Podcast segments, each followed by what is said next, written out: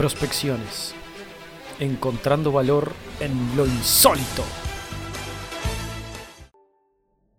Esto que, que voy a contar estoy seguro que les pasó a todos más de una vez. Eh, imagínense que están en una cena, ¿no? Una cena que puede ser familiar, ¿no? Con amigos, eso es indiferente. Entonces están sentados ahí hablando de las cosas de siempre o tratándose de poner al día con la gente. ¿Qué haces? ¿Qué hiciste en estos días? ¿Cómo anda tu mamá? Cuando de repente, por alguna razón, todo el mundo se calla. Y lo que uno está diciendo es lo único que se escucha, porque todos se callaron a la vez. Y lo que uno decía, que estaba tapado por el murmullo, ahora es el titular destacado de la conversación. Pasa mucho eso, ¿no? Una cagada, en realidad. No, no, hay como estar diciendo algo comprometedor para que todos se callen. No hay como estar diciendo, me reí como un marrano, me gustó, eh, para que de repente todos se callen y en realidad lo único que se escucha sea, ¡ah, no! ¡Me gustó! Linda forma de quedar pegado, ¿no? Pero bueno, supongamos que en esa escena hipotética este, estamos todos, todos charlando y, y se genera uno de esos momentos y todos quedamos escuchando a uno. Pongámosle a un primo, ¿no? Este, y este primo, en lugar de hablar de marranos, está hablando de un documental. De un documental este, de tres muchachos, ¿no? Que, que, se perdieron en un bosque y, y, estaban filmando todo y bueno, y al final se los termina comiendo una bruja. Y, está todo filmado y, él vio cómo lo pasaban en el cable y está seguro que, que, que, es de verdad y quedó muy impresionado. Entonces, uno bien despacio, ¿no? Metiéndose en la conversación, porque no, no quiere ofender a este primo, ¿no? Al primo Carlos, ¿no? Que acaba de contar esto este, va a interceder, ¿no? Y, y, me quedo pensando, pobre primo Carlos, ¿no? Que nunca fue el mismo después de que resolvió frenar un 104 con la cabeza, cosa que, bueno, por supuesto no funcionó, el, el 104 siguió de largo, y este, y bueno, y uno habla despacio y le pregunta, che, Carlos, ¿estás seguro que eso que viste era un documental? Sí, sí, estoy seguro. No, te, te pregunto porque se, se, parece pila a una película, ¿no? Blair, Blair Witch Project. ¿Aquí? Sí, una película de unos locos que se pierden en el bosque y, y, se los come una bruja. No me jodas, es igual a lo que vi. Pero qué casualidad. No, no, Carlos, no, no, no es igual. Es lo que viste. Y, ahí un poco se corta la charla, ¿no? Porque no hay forma de convencerlo el primo, el primo Carlos, ¿no? Él sigue convencido de que todo es real. Le mostrás el artículo en la wiki, ¿no? Lo buscas ahí en el momento y no, ni caso, él sigue convencido que, que lo que vio es de verdad. Y, tiempo después, una vuelta, fuiste de viaje con toda la familia a Nueva York y estabas paseando con el primo Carlos por Times Square y, de repente el primo Carlos, vos lo ves que se queda helado, ¿no? Y, y, no sabes por qué. Y vos decís, ¿habrá visto al vaquero en bolas, no? Y no, no es que vio al vaquero en bolas de pura casualidad, el tipo acaba de clavar sus ojos en la minita de Blair Witch que estaba caminando por ahí. Entonces, el, vos pensás, ya está, se aclaró todo, el tipo va a aceptar que se equivocó, que no era un documental, a pesar de que el tipo lo sigue manteniendo. Decís, con esto se va a convencer de que es cierto. Entonces, el tipo, helado, de a poco se va acercando hacia ella, despacito, casi arrastrando las patas, porque está incrédulo. Y entonces la mira bien fijo y la cara se le desarma en ese momento que está parado delante de ella y le dice, ¡sobreviviste! Y la abraza. Gente, el primo Carlos es la definición textual de lo que yo llamo cabezadurismo. Y no es el único tipo de cabezadura, hay muchos tipos de cabezadura. Y todos tenemos algo mucho de los cabezaduras. El primo Carlos sería el que te valía todo porque lo vio en la tele, ¿no? La tele es la autoridad máxima a la cual se puede apelar en materia de conocimiento. Y es muy bueno apelar a la tele en las discusiones que uno tiene con la gente porque nadie puede discutir con la tele, ¿no? La última vez que chequeé, la tele no contestaba. La tele es el equivalente adulto al amigo de mi padre. ¿No, no, no tenían ese compañero en la escuela ustedes? Ese que te, te, te, decía cualquier cosa y te lo justificaba todo porque un amigo de su padre conocía o sabía o se lo había dicho, ¿no? Te, decía con total seguridad que Sanguinetti traficaba marmotas con Brasil porque un amigo del padre conocía un quilero que ayudaba a Sanguinetti a mover las marmotas. Y bueno, no había forma de convencerlo, ¿no?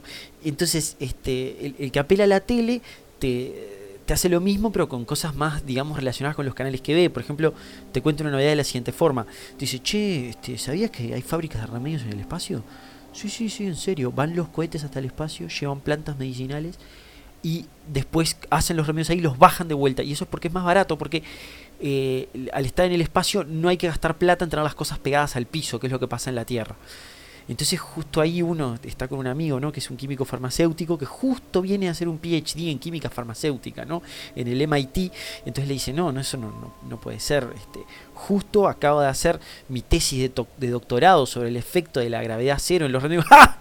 ¿Qué vas a saber vos? Más que el Discovery vas a saber. Eso contesta, impertérrito, el cabezadura. Otro fanático de estos es el fanático de cierto tipo de comida.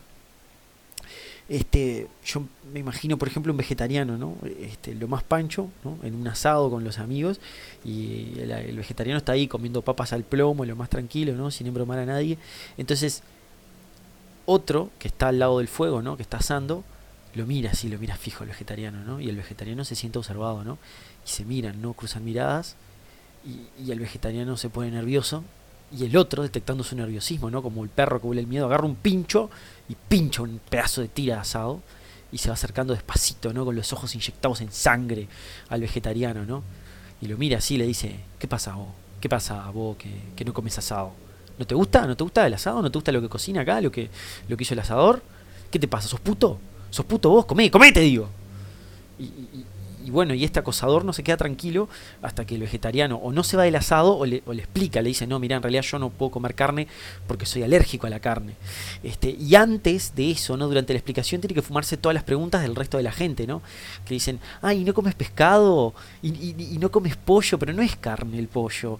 Y no comes huevos. Este, ¿Y por qué es vegetariano? ¿Es por religión? ¿Es por la ecología? Déjalo en paz al tipo, déjalo en paz, no va a comer asado, déjalo en paz. Pero también hay cabezaduras vegetarianos, ¿no? Imaginen que están ahí lo más tranquilos conversando con uno y el tipo empieza diciéndote, ay no, porque lo mejor es no comer carne porque yo respeto toda la vida, toda la vida con sistema nervioso central. Y vos que comés carne sos un criminal de guerra, sos un verdadero hijo de puta. Y mientras hace todo eso, el tipo saca su portafolio de piel de cocodrilo, lo abre y saca unos papeles, ¿no? Que, el tipo los precisaba para hacer un trámite y los empieza a llenar. Y, otros vegetarianos te llevan esto mucho más al extremo, ¿no? Está, por ejemplo, el que no te come nada si salió un animal, aunque haya sido sacado, digamos, sin, sin violencia, ¿no? Como por ejemplo este, los huevos este, o la leche. Y, está hasta está alguno que lo único que come es lo que cayó solo del árbol. O sea, como que hay un tema ahí de explotación que, que, que, el tipo defiende, entonces no quiere explotar a las plantas, entonces solo espera que se caigan las cosas del árbol. Y bueno, para mí esta onda vegetariana igual va a traer cosas buenas, ¿no? Porque porque este, no, me refiero en realidad al respeto por la vida de los animales y, todas esas cosas que defienden ellos, ¿no? Me imagino cuando, llegue el apocalipsis zombie, este, que, va a ser embromado, ¿no? Y para mí va a andar mejor esto, porque, claro, cuando salgan los vegetarianos zombies va a estar van a ser zombies vegetarianos, ¿no? Entonces los tipos van a ir y en lugar de morder gente, van a salir a morder lechugas, ¿viste? Y, y, y ahí las, lechugas son las que se van a convertir en lechugas zombie. Y a mí se me hace que una lechuga zombie no, no va a ser muy peligrosa, no va a estar ahí quieta, ¿no? Ahí quietecita, ¿no? Uno le va a mirar y ella va a ser... Y, y no, no, no se va a mover. Así que, este, nada, me parece que vamos a estar más a salvo. ¿Cuál otro tenemos? Bueno, tenemos al cabezaduro de la conspiración. Este, ese siempre tiene la explicación más compleja para todo, ¿no? Cree que el camino más cercano entre dos puntos no es una línea recta, sino es este, una curva muy complicada que pasa antes por los templarios, los Illuminati, un contratista militar privado, Jabran, el Área 51, la Deep Web, el Ekelon, Paco Casal y el cantante de Vilma Palma. De la misma forma también te encuentran conexiones entre cosas imposibles, ¿no? Por ejemplo, pueden deducir que Obama en realidad es está cuidado por un ejército de hombres reptil, porque la Casa Blanca se niega a hacer comentarios sobre ejércitos de hombres reptil. ¿No? ¿Alguna vez escucharon a alguien de la Casa Blanca o Obama hablar de ejércitos de hombres reptil? No. ¿Por qué? Porque no quieren que se sepa. Es obvio. Hablan todo el tiempo de los terroristas. Porque los terroristas no trabajan para ellos. Si trabajaran no hablarían, pero de los hombres reptil no hablan. ¿Por qué? Porque están del lado de Obama. Por lo menos estos tipos, los, cabezaduras ¿no? de la conspiración, son gente inquisitiva, ¿no? O sea, les da curiosidad todas estas cosas raras, entonces son fáciles de entretener. Ponle que estás en un cumpleaños, ¿no? Y te lo te está hablando así de, los Rosacruces y de cosas de esas, y te lo querés sacar de encima, ¿no? Entonces le decís, pa, mirá, mirá, mirá, mirá el vaso, mirá tu, los hielos que tenés. Ese hielo de ahí tiene forma de tetragramaton interdimensional. Bueno, obviamente eso del tetra, tetragram, no sé, ni, sé lo que dije, este, se inventa en el momento, no esa es la joda, pero, pero el tipo queda enganchado con eso y, va a estar toda la noche grabando con el tema y van a ver, van a ver, no, no los molesta más. Háganlo, pruébenlo. Pero igual, de todos estos personajes, para mí, el más imbancable de todos es el cabezadura racional, ¿no? El tipo defiende la razón y, y, por lo tanto exige que se le demuestre todo todo el tiempo. Y sin una fundamentación el tipo no cree en nada. Entonces, Ponele que vos a este tipo lo invitaste a comer sushi, ¿no? Porque te parece que al tipo le puede gustar. Y entonces cuando le decís, no, mira, vamos a comer sushi, te puede gustar, el tipo dice, no, no, no. ¿Por qué? ¿Por qué? Porque me va a gustar, demostrámelo, demostrámelo. Y bueno, porque el pescado es rico, ¿no? Y Japón. no, no, no, no, no, no es así, no me va a gustar. No te va a gustar, no te creo en nada, no te creo en nada. ¿Entendés? Esa es mi ingeniería, porque yo no soy como vos que sos un gil, sos un gil que te comiste y por eso te gusta el sushi y te engañaron y te pensás que el sushi es rico. Pero no, sí, a mí me gusta el sushi. No, no, no, no, es una estupidez. Es una estupidez el sushi, no, es una estupidez eso que está diciendo. Tus argumentos son una mierda, una mierda. Flor de trampa eso de argumentar. Flor de trampa. La emoción disfrazada de razón es un peligro. Y porque contra la emoción no se puede argumentar. Y, el no darte cuenta de eso, que caíste en una de esas trampas, es la raíz misma del cabezadurismo. Y mientras pensabas todo eso, ¿no? Mientras estabas razonando eso, mientras vos tratabas de salir de esa conversación del sushi, mirás la tele que está atrás del cabezadura, que él no la estaba mirando, y decís, uh, mirá, gol de Peñarol. Y el cabezadura racional, ahí mismo arranca los gritos, Peñarol, Peñarol, eh, Peñarol, grito ese Peñarol, ah, Peñarol, y el mancha es lo más grande que hay, y, y, vos que no sos de Peñarol, ¿no? Te, empieza a caer un poquito pesado y, se te nota en la cara, ¿no? Y entonces el tipo lo ve y te dice, ah, ¿qué pasa? ¿No te gustó? ¿No te gusta el de Peñarol? ¿Que no sos de Peñarol? Argumentame vos que no sos de Peñarol porque es mejor no ser de Peñarol.